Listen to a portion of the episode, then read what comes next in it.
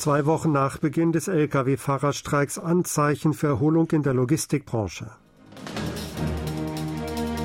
Erste Lieferung koreanischer Kampfpanzer und Panzerhaubitzen in Polen eingetroffen. Regierung will bis Ende Dezember über Maskenpflicht in Innenräumen entscheiden. Mit der sich abschwächenden Dynamik des seit zwei Wochen andauernden Generalstreiks von Mitgliedern der Gewerkschaft von Lkw-Fahrern Cargo Trucker Solidarity hat sich heute ein Erholungstrend in der Logistikbranche abgezeichnet. Die Fabrik von Hyundai Steel in Pohang begann damit, die Hälfte der geplanten täglichen Lieferungen fortzunehmen. Im Stahlwerk von POSCO in Pohang wurden heute einige Erzeugnisse abgeschickt. Die Zahl der Tankstellen, die aufgrund des Streiks von Lkw-Fahrern keine Vorräte mehr haben, sank landesweit von 96 am Montag auf 81 am Dienstag. Innenminister Lee Sang-min sagte, die Lieferungen in der Stahlbranche erreichen etwa 50 Prozent des gewöhnlichen Niveaus. In der Hauptstadtregion und den Regionen Chungcheong und Kangwon gäbe es zwar Tankstellen, die keine Vorräte mehr hätten, das Ausbreitungstempo habe sich jedoch verlangsamt. An wichtigen Häfen im Land hat sich der Containerumschlag auf das Niveau vor dem Streik erholt. Seit dem Erlass der Regierungsanordnung Zurückkehr zur Arbeit nahmen immer mehr Eigentümer von Zement-Lkw die Transporte wieder auf, was zur Erholung der Lieferungen führte. Wie verlautete, wolle die Gewerkschaft Cargo Trucker Solidarity ab heute drei Tage lang ihre Kräfte auf Tanyang in der Provinz Nord-Chungcheong konzentrieren, wo es viele Zementfabriken gibt. Die Regierung zeigt unterdessen einen Zement-Lkw-Fahrer bei der Polizei an, der die Anordnung zur Rückkehr zur Arbeit ignorierte. Sie bat die zuständige lokale Verwaltung um eine Verwaltungsverfügung. Dies stellt den ersten Fall einer Sanktionierung wegen der Nichtbefolgung der Anordnung zur Rückkehr zur Arbeit dar.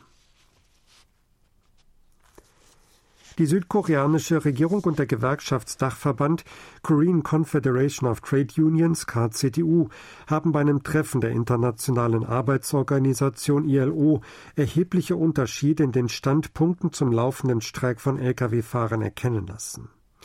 Laut dem Ministerium für Beschäftigung und Arbeit hielt der Leiter dessen Planungs- und Koordinationsbüros Park Jong-pil beim 17. Regionaltreffen Asien und Pazifik der ILO am Mittwoch in Singapur eine Grundsatzrede. Er sagte, dass die kollektive Beförderungsverweigerung der Gewerkschaft Cargo Trucker Solidarity einen großen Einfluss auf die Staatswirtschaft ausüben und das Leben, die Gesundheit und die Sicherheit der Bürger stark gefährden könne. Park betont, es sei unumgänglich gewesen, die Anordnung zur Rückkehr zur Arbeit zu erlassen. Yun Tae-gun, leitender Vizevorsitzender der KCTU, hat am Dienstag bei dem ILO-Treffen die Reaktion der Regierung auf den Streik von Lkw-Fahrern scharf verurteilt. Die südkoreanische Regierung unterdrücke mittels Gesetzen die Freiheit der Frachtarbeiter, die aus Protest gegen die Nichtumsetzung der Einigung über eine Ausweitung und Fortsetzung des Systems für sichere Frachtraten in einen Streik getreten seien, sagte er.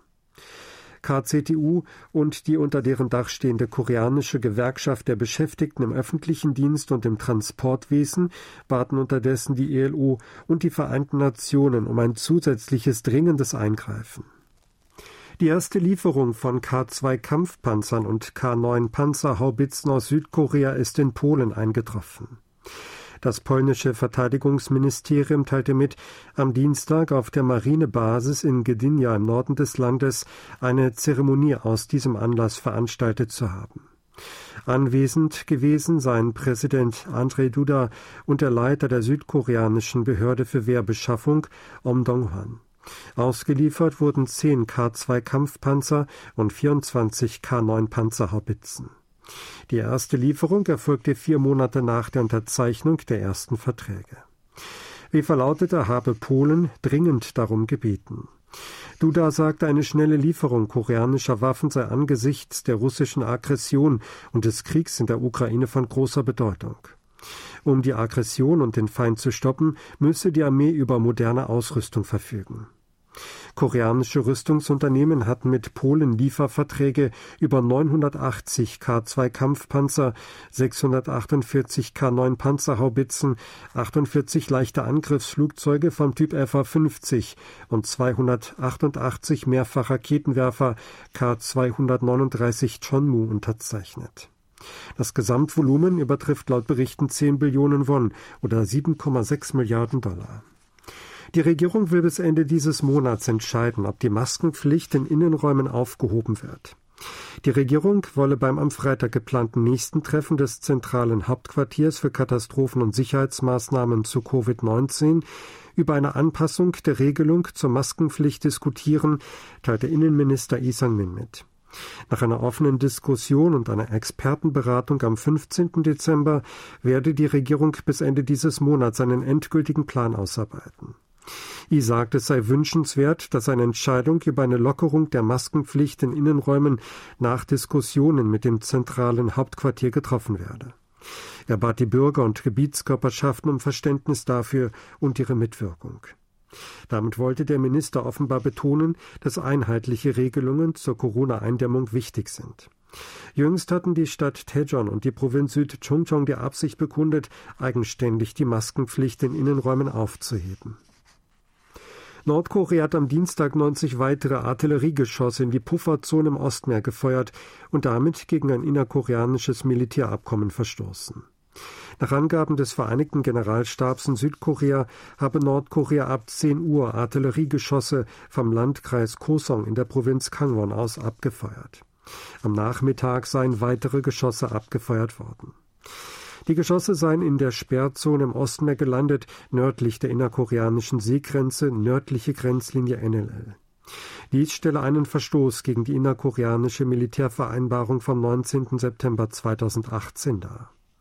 Am Montag hatte Nordkorea rund 130 Artilleriegeschosse in die Pufferzonen im Ost- und Westmeer abgefeuert. Nordkorea protestierte damit gegen Schießübungen Südkoreas und der USA. Nordkoreas oberste Volksversammlung wird im kommenden Monat tagen, um Projekte des Kabinetts im neuen Jahr und das Staatsbudget zu erörtern. Das berichtete die nordkoreanische Nachrichtenagentur KCNA am Mittwoch. Bei dem geplanten Treffen würden Projekte des Kabinetts und Aufgaben für das kommende Jahr sowie der Staatshaushalt in diesem und nächstem Jahr erörtert, hieß es. Als weitere Themen wurden die Frage der Verabschiedung eines Gesetzes zum Schutz des Pyongyanger Dialekts, die Arbeit der zentralen Staatsanwaltschaft und organisatorische Angelegenheiten genannt. Bei der Sitzung der obersten Volksversammlung im September verkündete Machthaber Kim Jong-un die gesetzliche Festschreibung der Atomwaffenpolitik und forderte den Vollzug des Fünfjahresplans zur Entwicklung der Staatswirtschaft.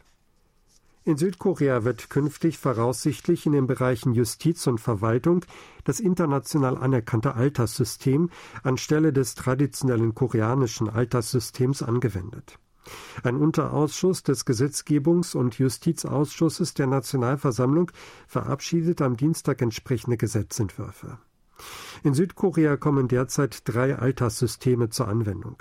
Nach dem Zivilrecht wird das gesetzliche Alter grundsätzlich nach dem internationalen Alterssystem berechnet. Im Alltagsleben wird jedoch auf die traditionelle Altersberechnung zurückgegriffen, nach der man am Tag der Geburt bereits ein Jahr alt ist und immer am Neujahrstag ein Jahr älter wird. Nach einigen Gesetzen ist eine andere Altersberechnung vorgeschrieben, dabei wird das Geburtsjahr vom aktuellen Jahr abgezogen. Häufig wurde bemängelt, dass unterschiedliche Zählweisen bei der Bereitstellung von Verwaltungsdienstleistungen Verwirrung stiften könnten. Die Lebensdauer der südkoreanischen Geldscheine wird aufgrund seltener werdender Barzahlungen und der zunehmenden Online-Transaktionen immer länger. Nach Angaben der Bank of Korea über die Lebensdauer der Banknoten im Jahr 2022 befindet sich ein 50.000 Won-Schein schätzungsweise 15 Jahre und einen Monat im Umlauf. Die Zeit verlängerte sich verglichen mit einem Jahr zuvor um drei Monate. Die Zentralbank erläuterte, Banknoten mit geringem Nennwert würden häufiger beim Kauf von Waren oder Dienstleistungen verwendet, deshalb seien sie kürzere Zeit im Umlauf.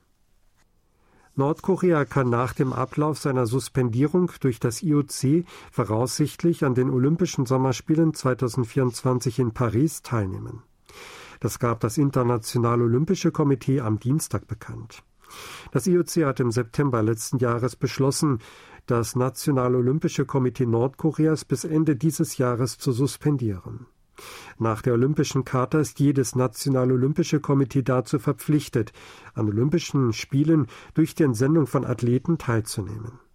Nordkorea hatte zur Eindämmung von Covid-19 ab Januar 2020 seine Grenzen dicht gemacht und keine Athleten zu den Olympischen Spielen in Tokio entsandt, die erst im Juli letzten Jahres eröffnet worden waren. Zwei Südkoreanerinnen sind vom britischen Sender BBC zu den 100 einflussreichsten Frauen des Jahres 2022 gezählt worden. BBC veröffentlicht am Dienstag in seinem Internetauftritt die Liste der 100 inspirierendsten und einflussreichsten Frauen aus der ganzen Welt für 2022. Aus Südkorea wurden Park Ji-hyun, ehemalige Co-Krisenchefin der Minso-Partei Koreas, und Lee Mi-gyong, Vizevorsitzende der CJ Group, auf die Liste gesetzt. BBC stellte Park als politische Reformerin vor. Sie habe als Studentin anonym dabei geholfen, einen der größten Online-Sexualverbrecherringe Südkoreas, bekannt als Anne's Rooms, zu sprengen. In diesem Jahr sei sie in die Politik gegangen, um junge Wählerinnen zu erreichen. Zu ihr schrieb der Sender, sie sei eine leidenschaftliche Unterstützerin der Kunst und führe eine koreanische Kulturwelle an. Sie sei eine treibende Kraft hinter dem weltweiten Erfolg des K-Pop. Sie sei außerdem ausführende Produzentin von Parasite gewesen, dem ersten fremdsprachigen Film, der einen Oscar für den besten Film gewonnen habe. Der Film Decision to Leave von Regisseur Park Chan-wook ist von der US-Zeitung New York Times zu den zehn besten Filmen dieses Jahres gezählt worden. Manola Dargis, Cheffilmkritikerin bei der Zeitung, bezeichnete Decision to Leave als labyrinthischen Film, der schwindelerregende Freude bereite. Der koreanische Filmrat hatte zuvor Decision to Leave als Beitrag Südkoreas für die Kategorie Bester internationaler Film bei den 95. Academy Awards ausgewählt. Sie hörten aktuelle Meldungen aus Seoul, gesprochen von Sebastian Ratzer.